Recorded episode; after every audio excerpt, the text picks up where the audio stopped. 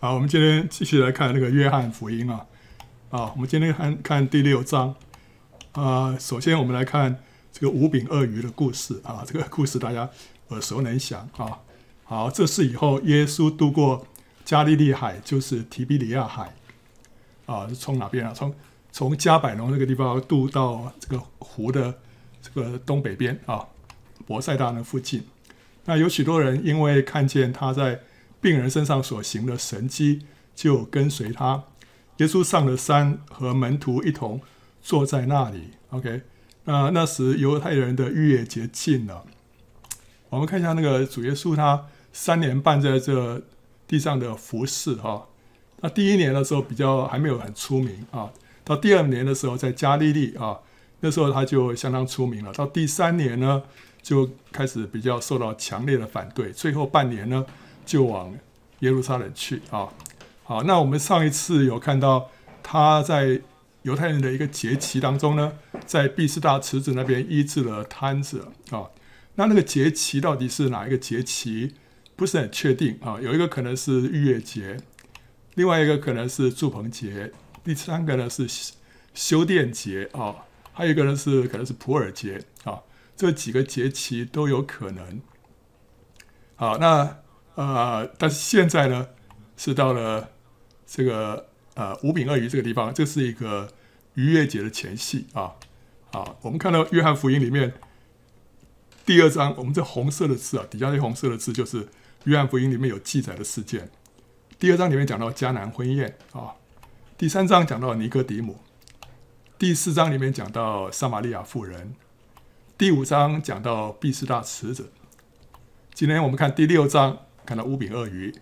之后呢，我们看到第七章，会看到在讲到活水江河啊，好，所以呢，我看到现在到了第六章，其实主耶稣在这三年半的服侍当中，已经过了两年多了哈，所以约翰福音的这个这个一下子他这个整个场景啊，就这个转换很快，已经到了他呃服侍的比较末尾了啊。好，耶稣举目看见许多人来，就对腓力说：“我们从哪里买饼叫这些人吃呢？”他说这话是要试验腓力，他自己原知道要怎样行。腓力回答说：“就是二十两银子，这原文是两两百个银币啊的饼，叫他们个人吃一点也是不够的啊。啊，这个这个两百个银币啊，这一个罗马银币啊叫 denarian 啊。”是相当于一天的工资，所以两百个银币呢，就是半年多的工资，算是不少钱。可是呢，给这五千个人啊吃啊，实在是不够啊。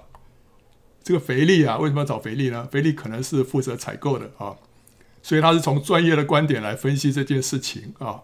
不过他只停在这个地方了。事实上，他已经跟随耶稣两年了哈。他如果对主耶稣有更大的信心的话，他实在实在应该再加上一句说，虽然啊，他们每个人吃一点是不够，但是主啊，在人不能，在你凡事都能啊！你知道当如何行啊？这个是 这个是标准答案，我们应该是这样讲才对啊。对啊，我们实在是没有办法，但是你你可以，你也知道该怎么行啊。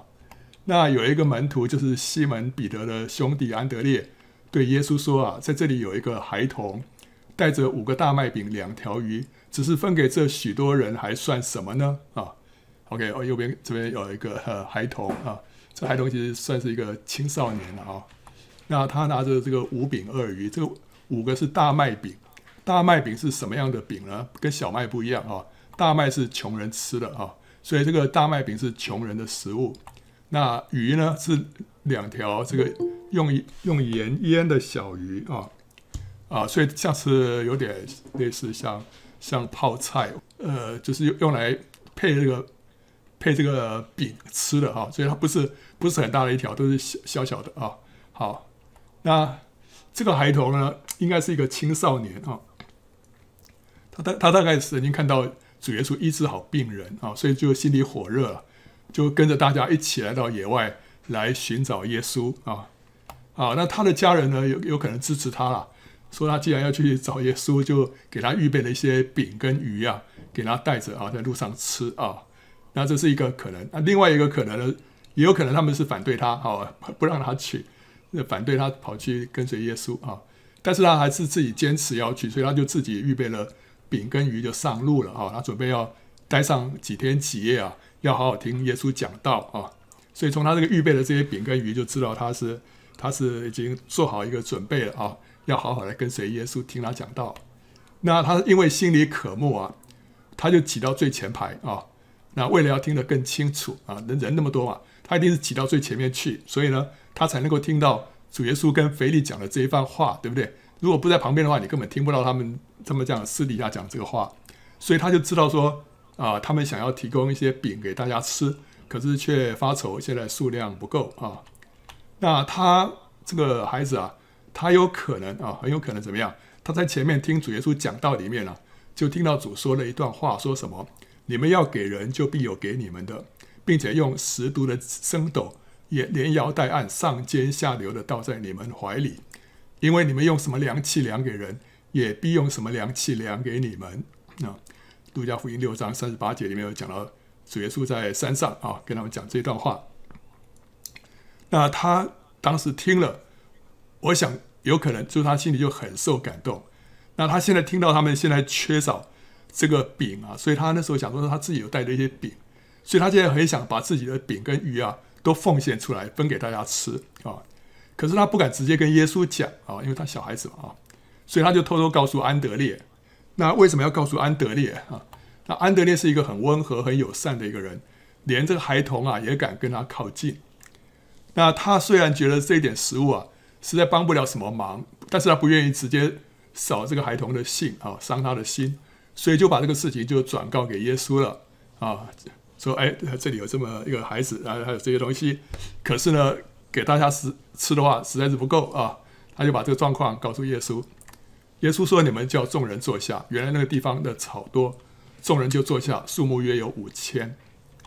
啊，耶稣拿起饼来祝谢了，就分给那坐着的人。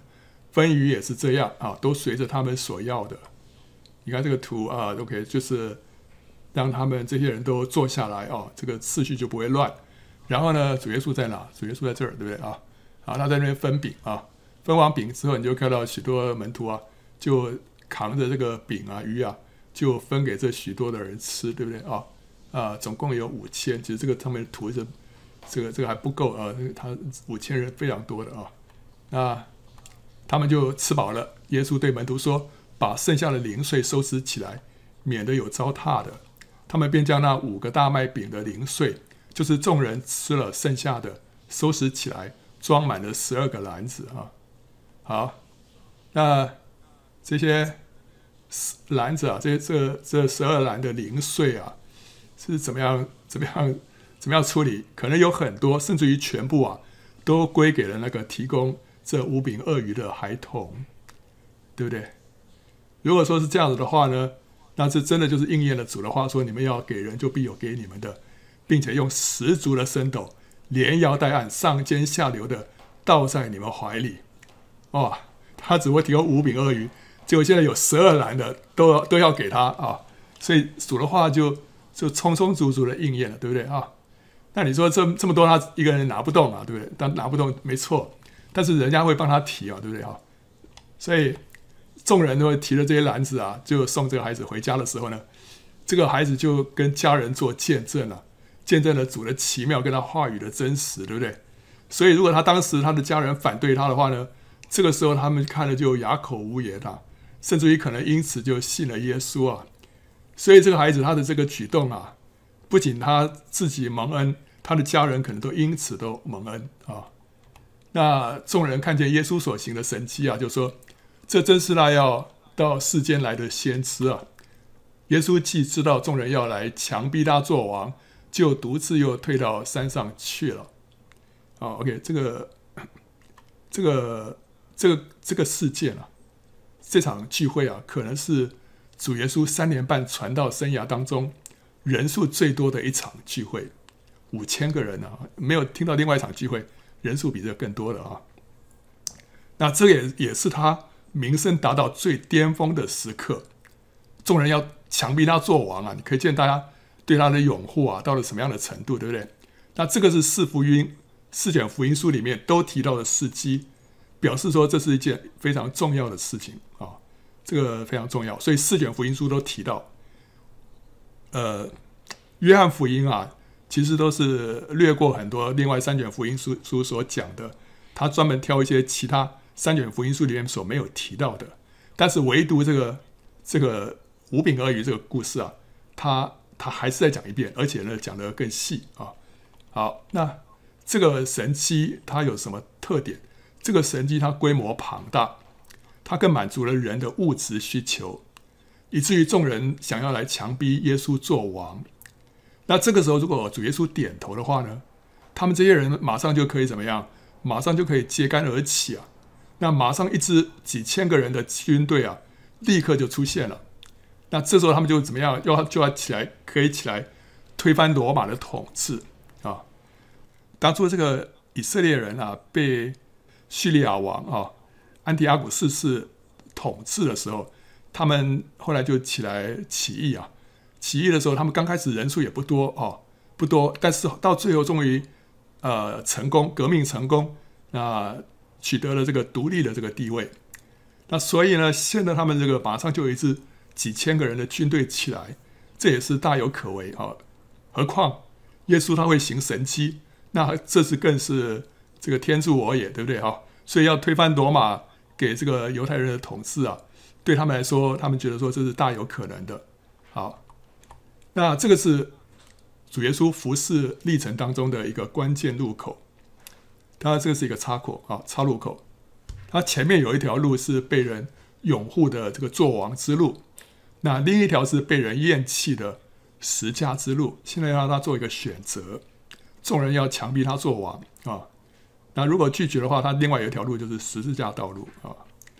那我们看到许多政治人物啊，就是受到。群众拥护的时候呢，啊，因为担心错过这个宝贵的机会，所以他就被激情的群众驱使的走啊。扫罗呢，就是因为怕百姓，想要讨好百姓，所以就违背了神的命令，以至于被神厌弃，就废弃了他的王位啊。那众人想要强逼耶稣做王啊，其实呢，也不是要耶稣做他们的王，他们其实是要做耶稣的主。他们是要耶稣做他们的仆役跟傀儡，要他满足他们的欲望，实现他们的野心，所以他们是在利用耶稣，其实并不是真的让耶稣来做他们的王啊。可是主耶稣他无欲则刚啊，他不恋慕名声跟权力，所以他就不被广大的群众所左右，他甚至于也不被身旁的门徒影响。这些门徒们怎么样？门徒们这时候可能啊，已经喜形于色啊。他们很兴奋，主耶稣终于要做王了。这可以说是他们离他们梦想成真最近的时刻，对不对？那些门徒跟随耶稣啊，许多人他们心里就想着说，主耶稣他要有一天要做王的，对不对？所以他们很盼望能够坐在主耶稣的左边、右边了啊、哦。那现在这个时机点好像要已经成熟了，所以他们非常兴奋了。但主耶稣他从一开始就知道。他要走的是一条十架窄路啊，所以主耶稣他就离开众人，不仅离开众人，他也离开门徒啊，不让他们来影响他，他就独自退到天父的面前，要听天父怎么说。他只有看见父所做的，他才做。那天父的话呢，使他有力量、有方向，能够胜过外面各样的纷扰的声音，也胜过内在的试探。所以到了晚上呢，他的门徒下到海边去，上了船。要过海到加百农去，这个五饼二鱼的神迹在加利利海的东北边这儿，所以他们就坐船。他说是往加百农去，实际上我们看到另外别的福音书讲了，他其实他们后来其实到了格尼撒勒啊。那天已经黑了，耶稣还没有来到他们那里，突然狂风大作，海就翻腾起来。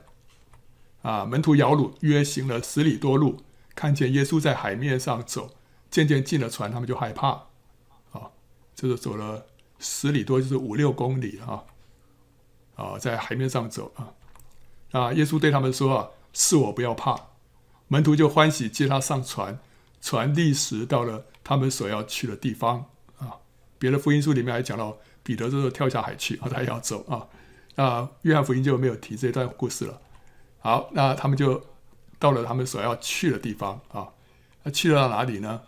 其他福音书里面说是格尼撒勒啊。OK，这个故事啊，这个故事跟主耶稣医治毕士大池子旁的这个瘫子啊，有这个异曲同工之处啊。他们有相同的属灵的含义啊。为什么呢？主耶稣吩咐他们要渡到海的那边啊，就象征什么？象征神要我们渡过人生的海洋，到达这格尼沙勒。格尼沙勒是一个美丽肥沃的地方，他要我们渡过海到。对面那个地方去，那个地方是是神的旨意啊，是一个公义正直的一个人生啊，是一个美丽肥沃的地方。好，那但是门徒要去到那个地方啊，他们劳碌甚苦啊，劳碌甚苦啊，意思就是说什么？就是人要凭着自己的力量到达神的目标啊，要达到神的目标是非常辛苦的啊，非常辛苦。那就是说，人想要凭着守律法而称义。就是这样子，啊，神要我们去到那里，那个是神的目标啊，神给我们的目标，对，他要我们活出一个正直公义的人生，这个目标是对的，是圣洁的，是好的。问题是我们摇橹甚苦啊，我们要过去啊，凭着自己的力量啊，不容易啊。可是当耶稣上了船，与他们同在之后呢，船就立时到达他们的目的地，这就象征什么？象征。人跟主联合之后呢，就能够靠着主的恩典，就轻易的达到律法的要求，活出美丽丰盛的人生。所以主耶稣跟他们一在一起啊，就是今天圣灵在我们的里面啊，主跟我们同在之后啊，以前我们做不到的，以前我们那个脾气大，呃，突然这个神与我们同在啊，我们的脾气就不见了啊。那以前没有耐性的，现在突然有耐性了。以前对人这个很很冷漠的。现在突然会有爱心了，奇怪，为什么呢？这个当主上了我们的船之后，我们就这个船就历史到了神要我们到的目的地啊。好了，所以我们看到这个故事跟当初那个呃主医治这个毕士大池子旁的这个瘫子的属灵的意义是一样的啊。所以这个别的福音书里面有提到说，既渡过去啊，来到革尼撒勒的地方就靠了岸，一下船。众人认得是耶稣，就跑遍那一带的地方，听见他在何处，便将有病的人用褥子抬到那里啊。这个马可福音第六章里面有提到，他们就在革尼撒勒那个地方就下了船啊。好，那但是这个约翰福音里面就就跳过那一段啊。他说第二日呢，站在海那边的众人知道那里没有别的船，只有一只小船，又知道耶稣没有同他的门徒上船，乃是门徒自己去的。然而有几只小船从提比里亚来，靠近主祝谢后分饼给人吃的地方。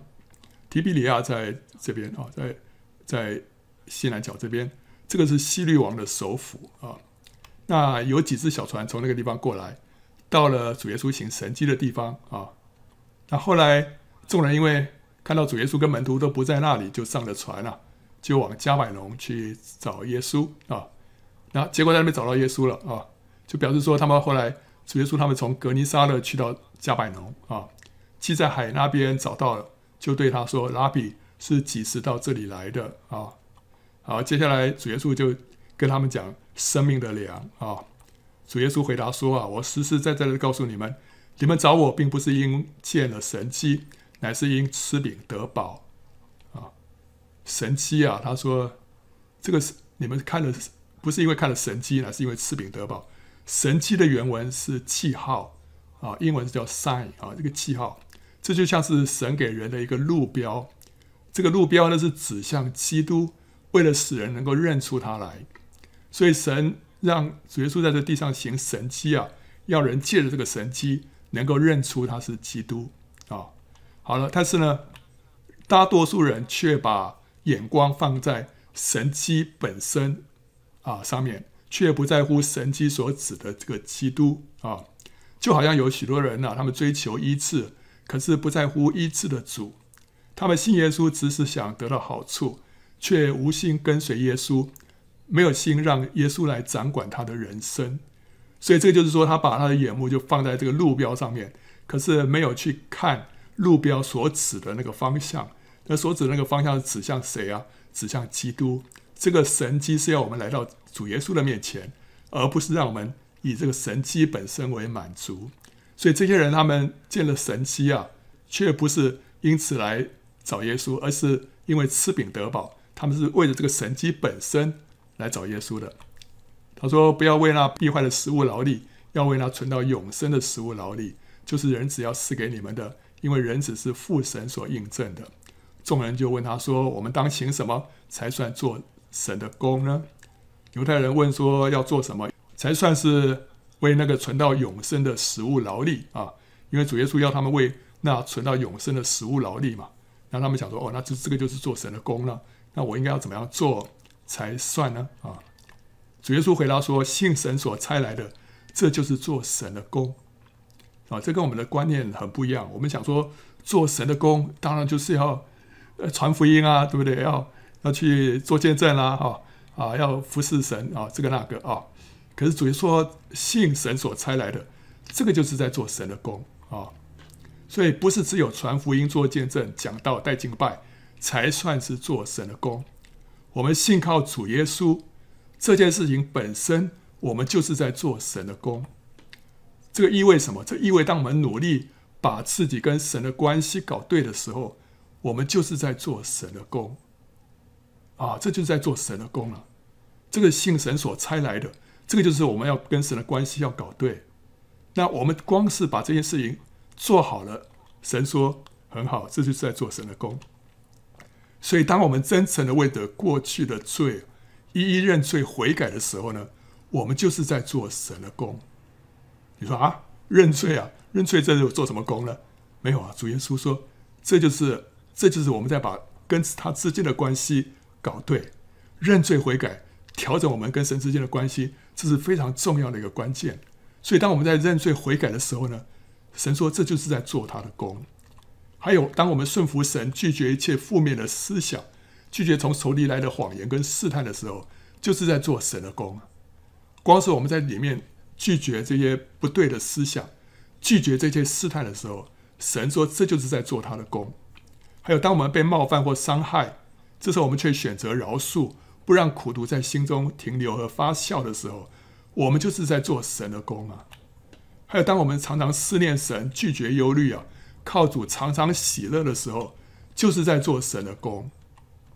还有，当我们当我们在苦难当中啊，开口感谢赞美神，这就是在做神的工。这时候我们就大大的羞辱了仇敌啊。还有，当我们勒住自己的口，我们不说闲话、消极的话、抱怨的话、淫荡污秽的话、辱骂的话、咒诅的话、控告人的话、不造就人的话的时候，我们就是在做神的工啊。还有，当我们选择顺从主的引导跟诫命啊。放下自己的想法、喜好跟选择的时候，就是在做神的工。这一切都是在做神的工啊！当我们做这一切，就是信神所差来的主，跟主建立一个对的关系。这就是在为存到永生的食物劳力啊！那这比起在这个世界上汲汲营营为那必坏的食物劳力更加的重要。为那必坏的食物劳力啊，其实不管吃的好还是吃的不好，这些事物转瞬就会烟消云散，不能够存到永远。所以我们要为存到永永生的食物劳力啊。那为存到永生的食物劳力，也不是我们天然的观念里面所讲的要做这个做那个。最要紧的，我们要把自己跟神的关系弄对。那怎么样跟他的关系要弄对？我们的心态要调整。我们的想法、我们的言语都要调整。那光是这些，就是在为永生的食物劳力啊。那他们又说：“你行什么神迹，叫我们看见就信你？你到底做什么事呢？”我们的祖宗在旷野吃过吗哪，如经上写着说：“他从天上赐下粮来给他们吃啊。”那主耶稣说：“他要他要赐下能够存到永生的食物。”这个食物绝对不是指五饼二鱼所变的食物，对不对啊？所以犹太人就问耶稣说：“那他现在还要变什么？啊，难道是要变吗哪吗？”啊？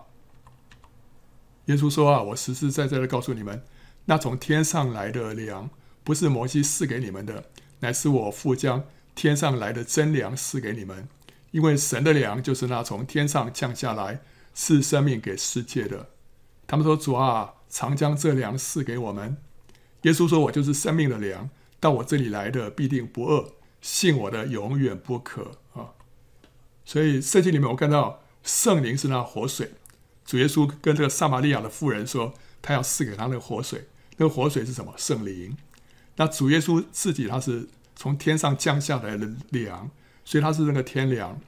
因为基督本身他是神的话，对不对？道成肉身嘛，他是神的话，而神的话。在圣经里面说，就是人的粮，所以主耶稣就是那个天上来的粮啊。他说：“只是我对你们说过，你们已经看见我，还是不信。凡父所赐给我的人，必到我这里来；到我这里来的，我总不丢弃他。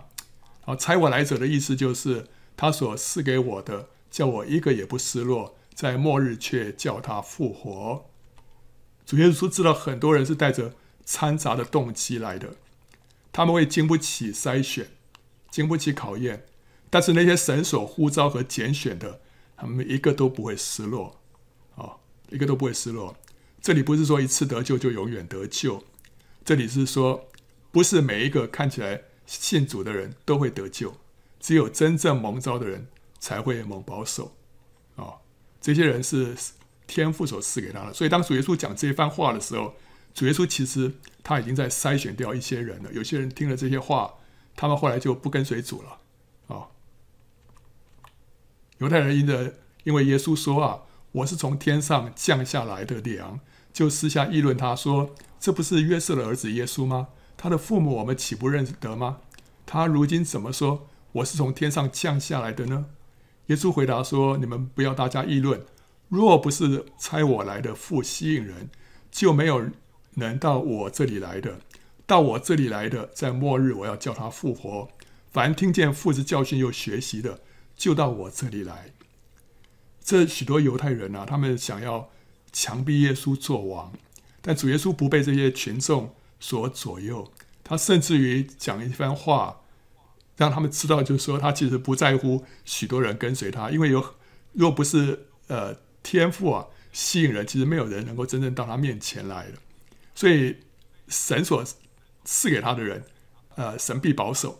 那其他这些人呢，听不懂的啊，不愿意跟随的，呃，他也请便啊，让他们请便，他不会勉强他们。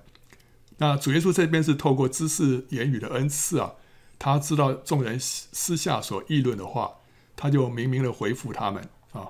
他们那些人只在私底下那边议论这些事啊，但是主耶稣就明明的回答。这是知识言语的恩赐啊！他说：“我是从天上降下来生命的粮，人若吃这粮，就必永远活着。我所要吃的粮，就是我的肉，为世人之生命所赐的。因此，犹太人彼此争论说：这个人怎能把他的肉给我们吃呢？啊！然后主耶稣说：我实实在在的告诉你们，你们若不吃人子的肉，不喝人子的血，就没有生命在你们里面。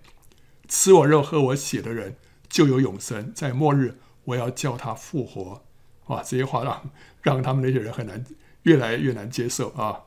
他说：“我的肉真是可吃的，我的血真是可喝的。吃我肉、喝我血的人，藏在我里面，我也藏在他里面。永活的父怎样差我来，我又因父活着，照样吃我肉的人也要因我活着。”啊，这真的是太难啊！所以，什么是吃人子的肉？什么是人子的血啊？啊，那这这可以有三种解释啊。第一个是什么？第一个讲到圣餐啊。主耶稣设立圣餐的时候，他就用饼跟杯，说是这是他的身体跟他的血。所以我们要来吃主的肉，喝主的血。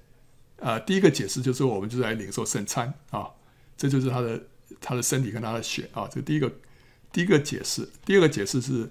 讲到主的自己啊，主的肉跟血最能够象征他的自己，对不对啊？所以吃主的肉，喝主的血，就代表我们怎么样与主相交，领受他的自己啊。我们要让主在我们的里面，那就是要领领受他，领受他就是吃主的肉，喝主的血啊。那怎么样怎么样领受他呢？就是表示说我们要跟他相交啊。这是第二个解释，就是这代表主的自己啊。虽然听起来还是蛮蛮抽象的，但是意思应该是这样子。第三个呢，比较具体一点，就是说这就是神的话啊。主就是神的话，就是神的道嘛。道成为肉身啊。好，所以吃主的肉，喝主的血，就代表我们思想、相信跟接受，还有顺服神的话。我们把这个话接受进来啊，我们。想思念，我们是默想，我们去，我们相信，我们接受，我们顺服，就是把这个话完完全全的接受进来。这个就是吃主的肉，喝主的血。好，现在有这三种解释啊。那圣经里面呢，经常以这个吃来形容我们跟神相交的经历啊。那亚当就是因为吃错了，导致全人类的堕落啊。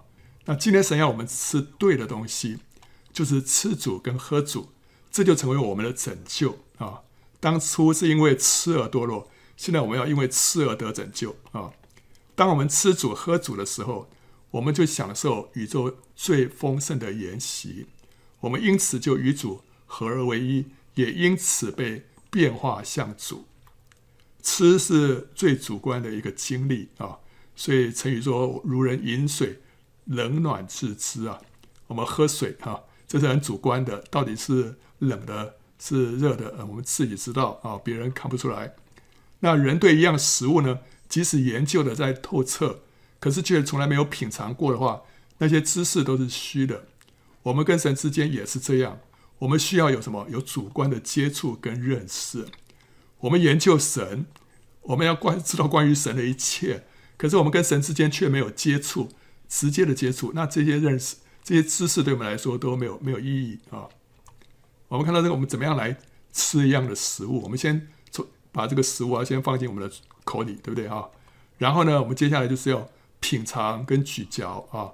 在品尝咀嚼的时候，我们就享受它，然后接下来就把它吞下去。吞下去之后，最后把它消化掉，对不对啊？这是我们吸收消化食物的过程。那我们在经历上，我们。也是呃，对一件东西啊，一个事物啊，我们要接受它，也是经过这几个过程。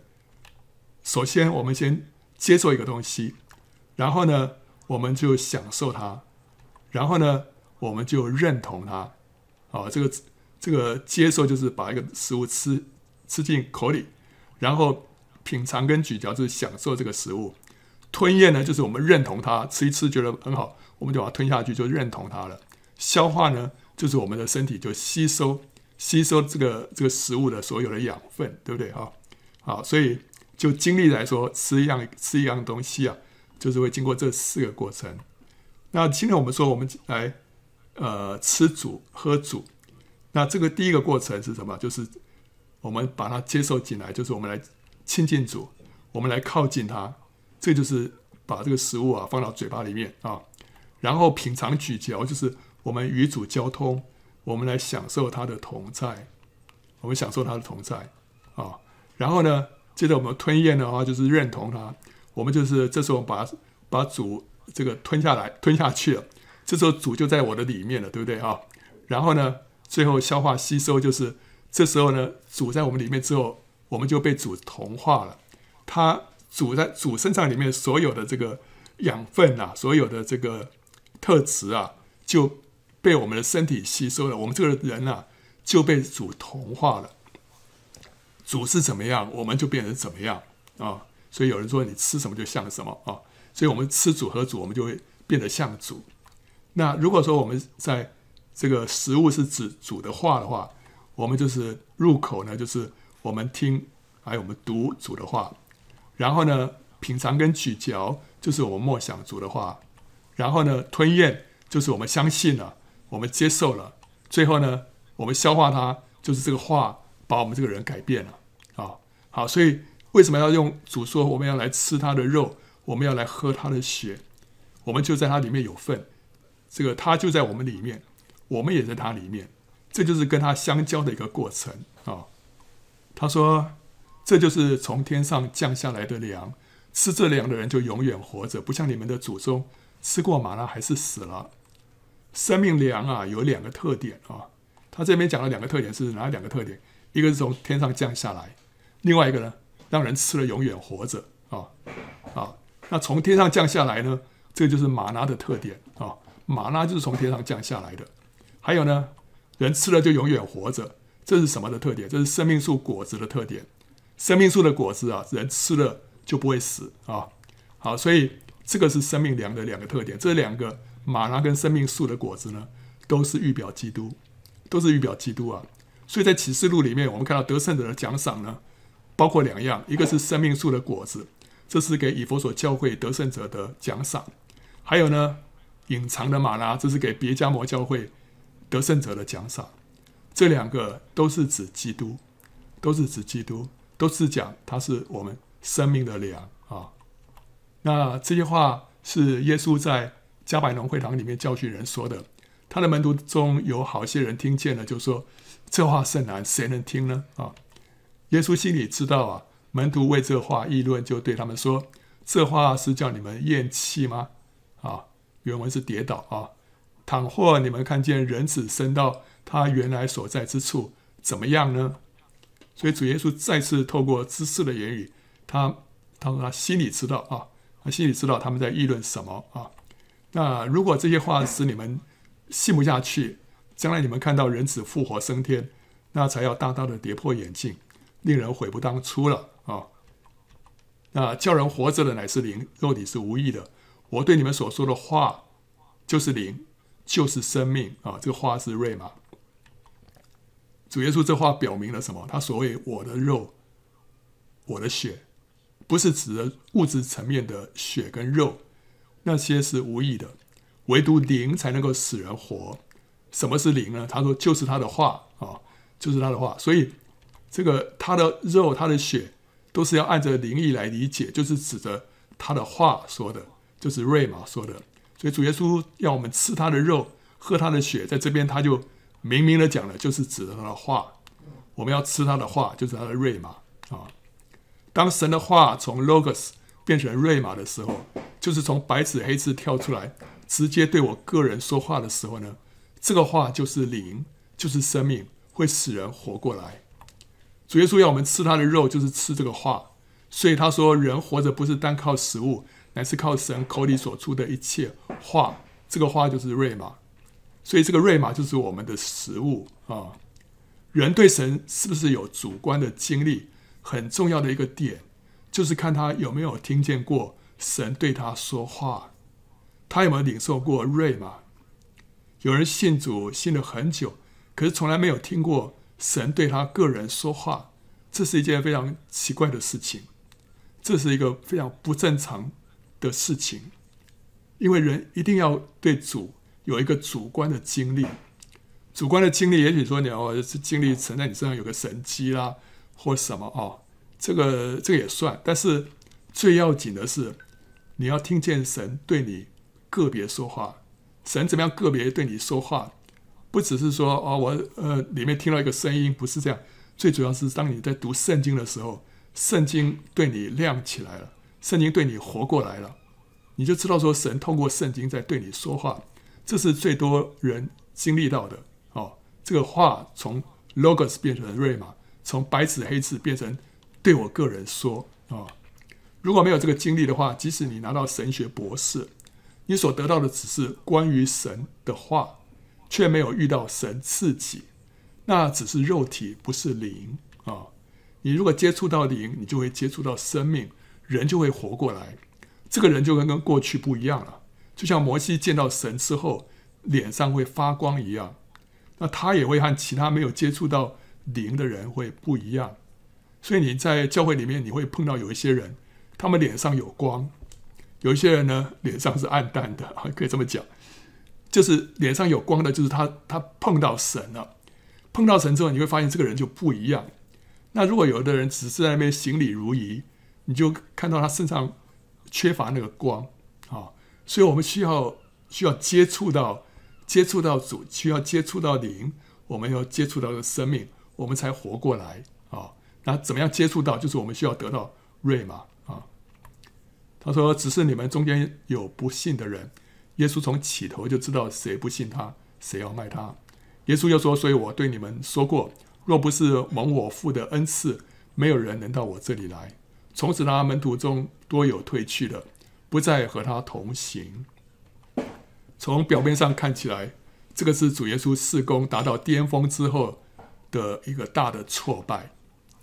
他的这个人气啊，瞬间就直线下坠啊！许多人都离开了，包括他的门徒也离开了。可是这个就显明哪些人是天父交托给他的。主耶稣不会因着人的离开而丧气，他甚至于还刻意的促成这件事情发生。他刻意的讲一些不受欢迎的话啊。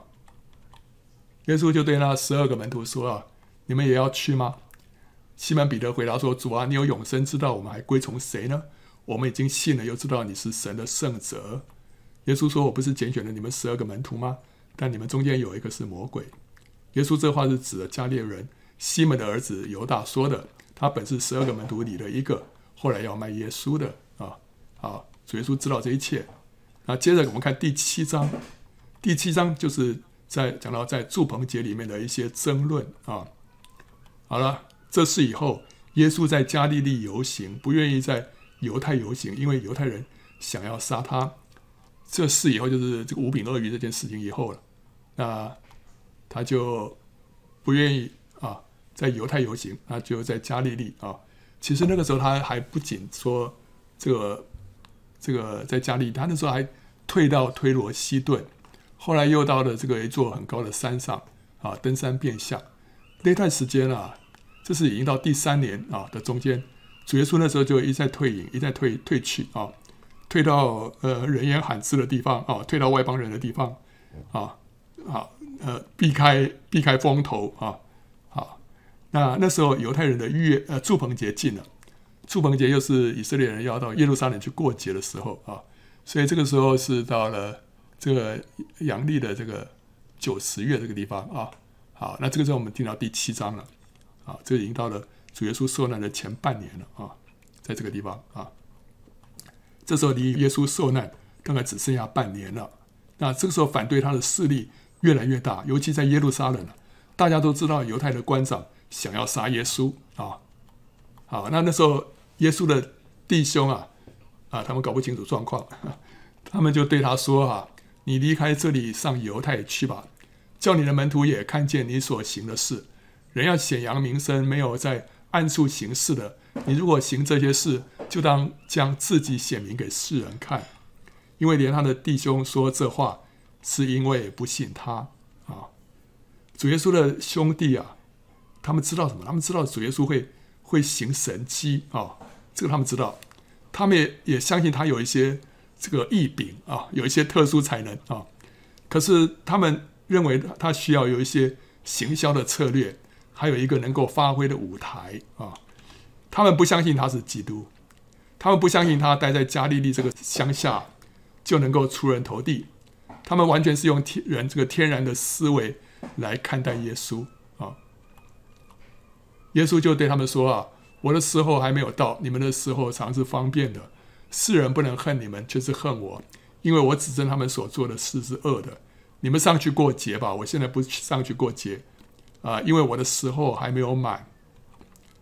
主耶稣的兄弟啊，他们住在乡下，比较好，比较闭塞啊，他们见识有限啊，他们不知道耶路撒冷的犹太人想要杀耶稣啊。”啊，他们不知道这状况，所以叫耶稣去耶路撒冷去啊，那边显扬名声。可主耶稣就透露出他处境的险恶，他让他们知道说那些人是恨他的，因为他指证他们的所做的事是恶的啊。所以，所以你们你们去是 OK，但是我我的时候还没有到啊。主耶稣被圣灵充满，受圣灵的管制，他凡事就随从圣灵的引导，按照神的时间行事啊。所以他有他的时间。但其他人不受圣灵约束，啊，就讲这样不是很自由吗？看起来是自由，但是个人行随着自己的意思来行事的话，就会缺乏灵里面的平安跟永恒的价值。对啊，看起来是很自由啊，你们你们的时间是方便的，你们的时候是方便的，但是呢，但是唯有我们按着神的时间，按着神的心意去做，这个事情才有永恒的价值。我们里面才会有真实的平安啊！所以，我们愿意被圣灵来管制，我们愿意让圣灵来引导，我们按愿意按着神的时间来行事，这样子我们做事情也是事半功倍啊！这凡事蛮有安息啊，蛮有喜乐。耶稣说了这话呢，人就住在加利利，但他的弟兄上去以后呢，他也上去过节，不是明去，似乎是暗去了。主耶稣低调上去过节，免得掀起群众的情绪跟冲突啊。他这次要在犹太人的虎视眈眈之下，他要把这个真道传扬出去啊，因为他知道这次去这个风险很高的啊。他要拯救一个犯淫乱的女子，他要拯救一个生来瞎眼的人，这都是在这个犹太人的眼皮底下发生的啊。所以如同要入虎穴得虎子，他所冒的风险是相当高的啊。所以这次去啊。这个风险很高啊，这个相当复杂啊，所以他知道这次去，所以他是刚开始去是是很低调的啊。那正在节期，犹太人就寻找耶稣，说他在哪里？众人为他纷纷议论，有的说他是好人，有的说不然，他是迷惑众人的。只是没有人明明的讲论他，因为怕犹太人。所以你就看得出来，这个时候是在耶路撒冷那边气氛非常的这个诡谲啊。而且对耶稣来说非常的不利啊，就没有人敢明明的议论他嘛，因为知道说这个犹太人想要杀他啊。那到了节期了，耶稣上殿里去教训人啊，这个主耶稣直接到了殿里面去啊。犹太人就稀奇说：“这个人没有学过，怎么明白书呢？”啊，主耶稣这时候去到殿里面，不是一个最危险的地方吗？啊，可是往往最危险的地方呢，反而是一个最安全的地方啊。主耶稣在殿里面呢、出现了，直接暴露在敌对者的眼前，看起来是很危险。但是圣殿里面充满了人呐，犹太官长他们投鼠忌器啊，啊，就怕激怒了支持耶稣的群众，引起暴动，所以他们就不敢轻举妄动。所以主耶稣反而就在这个最人最多的地方呢，就出现在那里教训人啊啊。那他说：“哎，这个人没有学过，怎么会明白书呢？”可是圣灵是世人智慧跟启示的灵，主耶稣被圣灵充满，自然就明白圣灵所默示的圣经，这很自然的道理，对不对啊？耶稣说：“我的教训不是我自己的，乃是那差我来者的。人若立志遵着他的旨意行，就必晓得这教训或是出于神，或是我凭着自己说的。”当保罗传福音给庇利亚人的时候呢，圣经说他们咸于帖撒罗尼迦人。甘心领受这道，天天查考圣经，要晓得这道是与不是啊。人如果爱慕真理，虚心受教的话，圣灵会在他里面指教他，使他有分辨力。对于出自神的教导，他里面会有共鸣，会感到滋润，会感到阿门。反过来讲，就会觉得空洞，甚至于感到不安。所以圣灵会在我们里面指教我们，然后只要我们是。有心要遵行神的旨意，我们谦卑下来要来聆听的话，我们就会知道说，这是不是出于神啊？啊，人如果没有偏见，肯把自己的主观意愿放下，把主权交给神，就容易明白神的旨意。所以这个是明白神旨意的一个要点，就是要把自己自己的意见放下啊啊，放下，你愿意接受神说往东或往西，你都愿意接受。啊，谦卑的愿意来聆听，你这时候比较容易明白神的旨意。当他立志遵着神的旨意行的时候，他就容易知道自己心里面的感动到底是出于神还是出于自己啊？我到底是到底是我很想那样子啊得到那东西，所以我心里面有很强的感动呢？啊，还是还是说这个是神要我得到的啊？就你把自己的意见放下来。你比较能够分辨出到底是自己出于自己还是出于神啊？主耶稣说：“人凭着自己说是求自己的荣耀，唯有求那差他来者的荣耀，这人是真的，在他心里面没有不义。摩西岂不是传律法给你们吗？你们却没有一个人守律法，为什么想要杀我呢？”众人回答说：“你是被鬼附了，谁想要杀你啊？”主耶稣说：“人凭着自己说啊，这是什么意思？就是就是说。”人在发表自己，一个人凭着自己说，就是在发表他自己。发表他自己，就是在求自己的荣耀。可是一个人求神的荣耀的人，这个人是真的。所谓是真的，就是不是半真半假，没有掺杂的动机，心里头没有不义。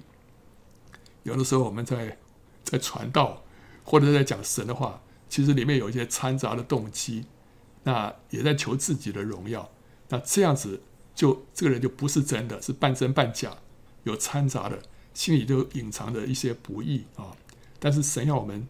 单单求他的荣耀，单单求他的荣耀啊，不是在发表自己啊啊！耶稣说啊，我做了一件事啊，什么事啊？就是在安息日里面医好那个毕士大池子旁边的瘫子，你们都以为稀奇啊？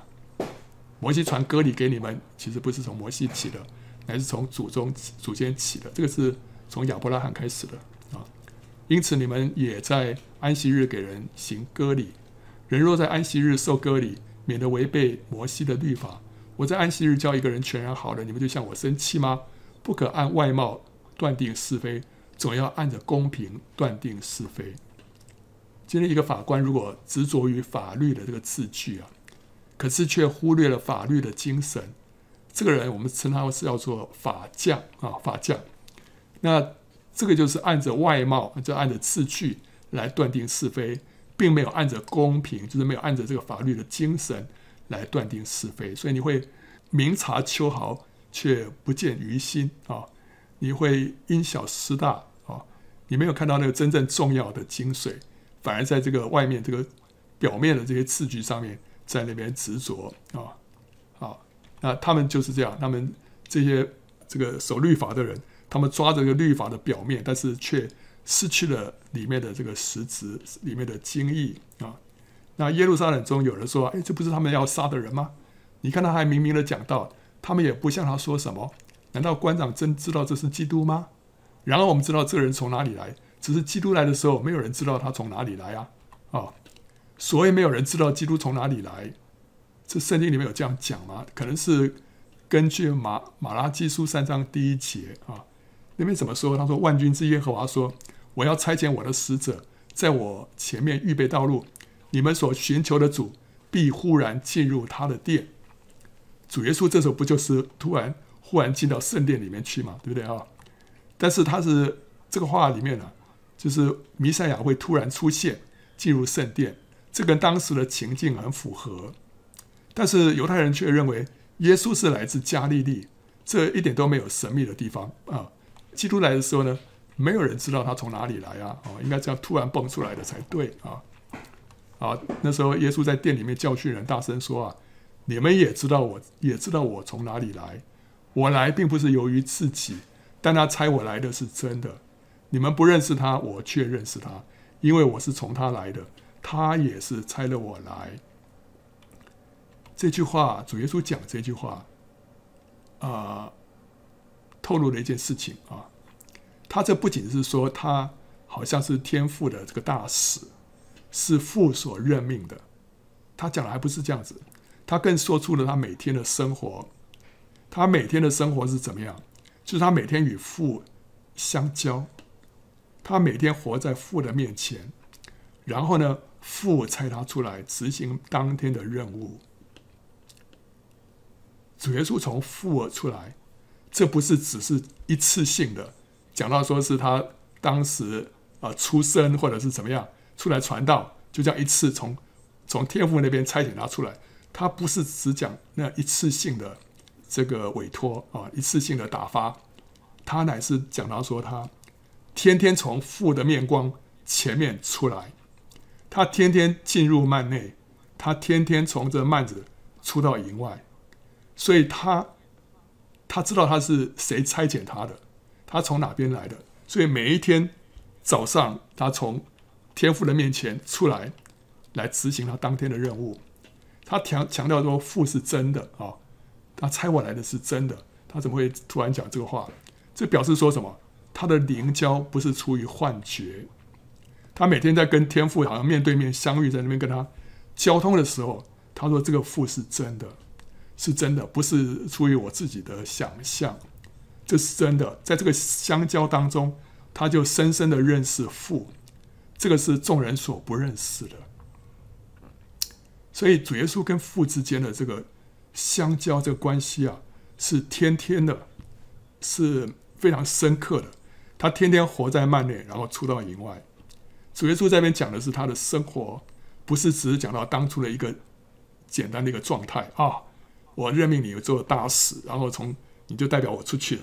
这一出去啊，三个月、六个月啊，一年再回来啊，述职不是这样子。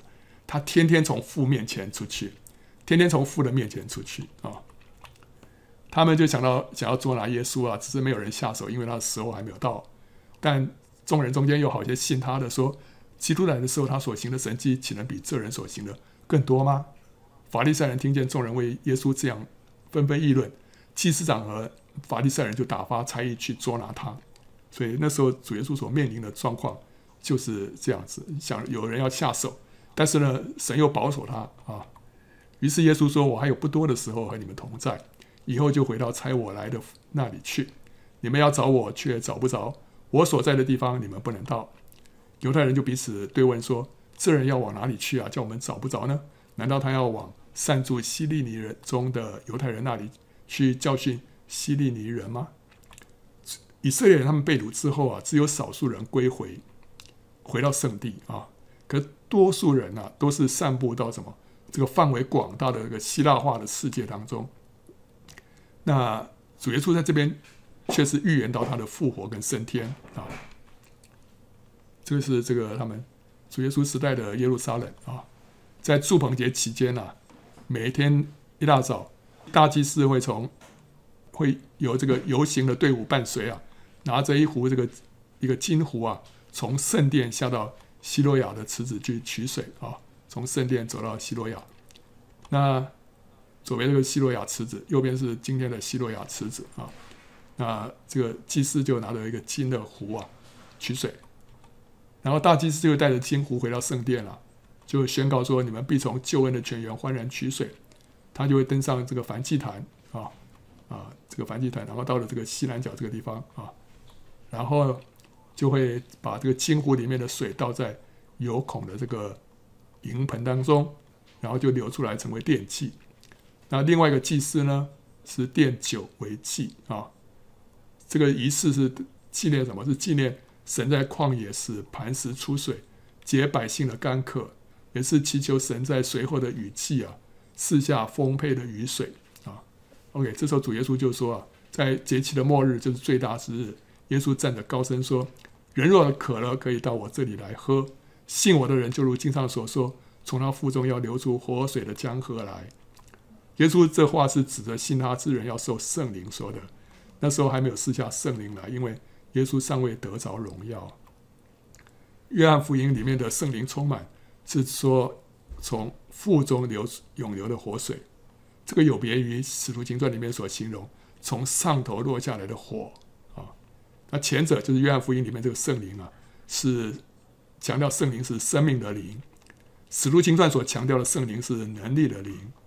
那约翰福音里面这个生生命的灵是在改变我们的生命。这个能力的灵呢，是四下做工的恩赐和能力。不过这两者还是同一位圣灵啊。那众人听见这话，有的说啊，那这真是那先知啊；有的说这是基督，也有的说基督是岂是从加利利出来的吗？经上岂不是说基督是大卫的后裔，从大卫本乡伯利恒出来的吗？于是众人因耶稣起了纷争，其中有人要捉拿他，只是无人下手。啊啊！差役回到祭司长和法利赛人那里，他们对差役说：“你们为什么没有带他来呢？”差役回答说：“从来没有像他这样说话的。”法利赛人说：“你们也受了迷惑吗？官长或是法利赛人，岂有信他的呢？但这些不明白律法的百姓是被咒诅的。”当差役亲耳听见了耶稣讲话之后，他们就改变了对耶稣的观感。所以你就看到这个。约翰福音里面了，说你们要来听，你们要来看啊！现在连差役听了，他都改变了他的看法啊。那种有尼哥底母，就是从前去见耶稣的，对他们说：“不先听本人的口供，不知道他所做的事，难道我们的律法还定他的罪吗？”他们回答说：“你也是出于加利利吗？你且去查考就知道，加利利没有出过先知啊。我们看到施洗约翰也好，腓力也好，撒玛利亚妇人也好，他们都说什么？他们都叫人来看耶稣。施洗约翰说：“看哪，神的羔羊。”腓力对拿但业说：“你来看啊！”撒玛利亚妇人对他的那个同乡说：“你们来看啊！”都叫人来看耶稣，看的人就改变了，他们就信主了。尼哥底母在这边，他也是婉转的劝他的同僚来看耶稣。他说：“你们，你们，你没有看，你没有听，你就定他的罪吗？”他意思就是，你们还是来先看吧，先听吧啊！可是法利赛人他们光凭有限的圣经知识就来论断耶稣。啊，加利利，加利利哪有出过先知？其实加利利有了，出过那个约拿啊，约拿是从加利利出来的。所以他们的圣经知识还是有限啊，但他们没有亲耳听、亲耳亲眼看耶稣啊，那以至于他们就拒绝了他。他们只是凭他们有限的圣经知识说：“嗯，这个不可能啊！”啊，今天神在这个地上会做一些新事啊，这些新事往往会超出我们的经验跟想象。呃，我们有时候需要谦卑一点啊，我们如果没有亲身体验。就不要人云亦云，随意批评啊！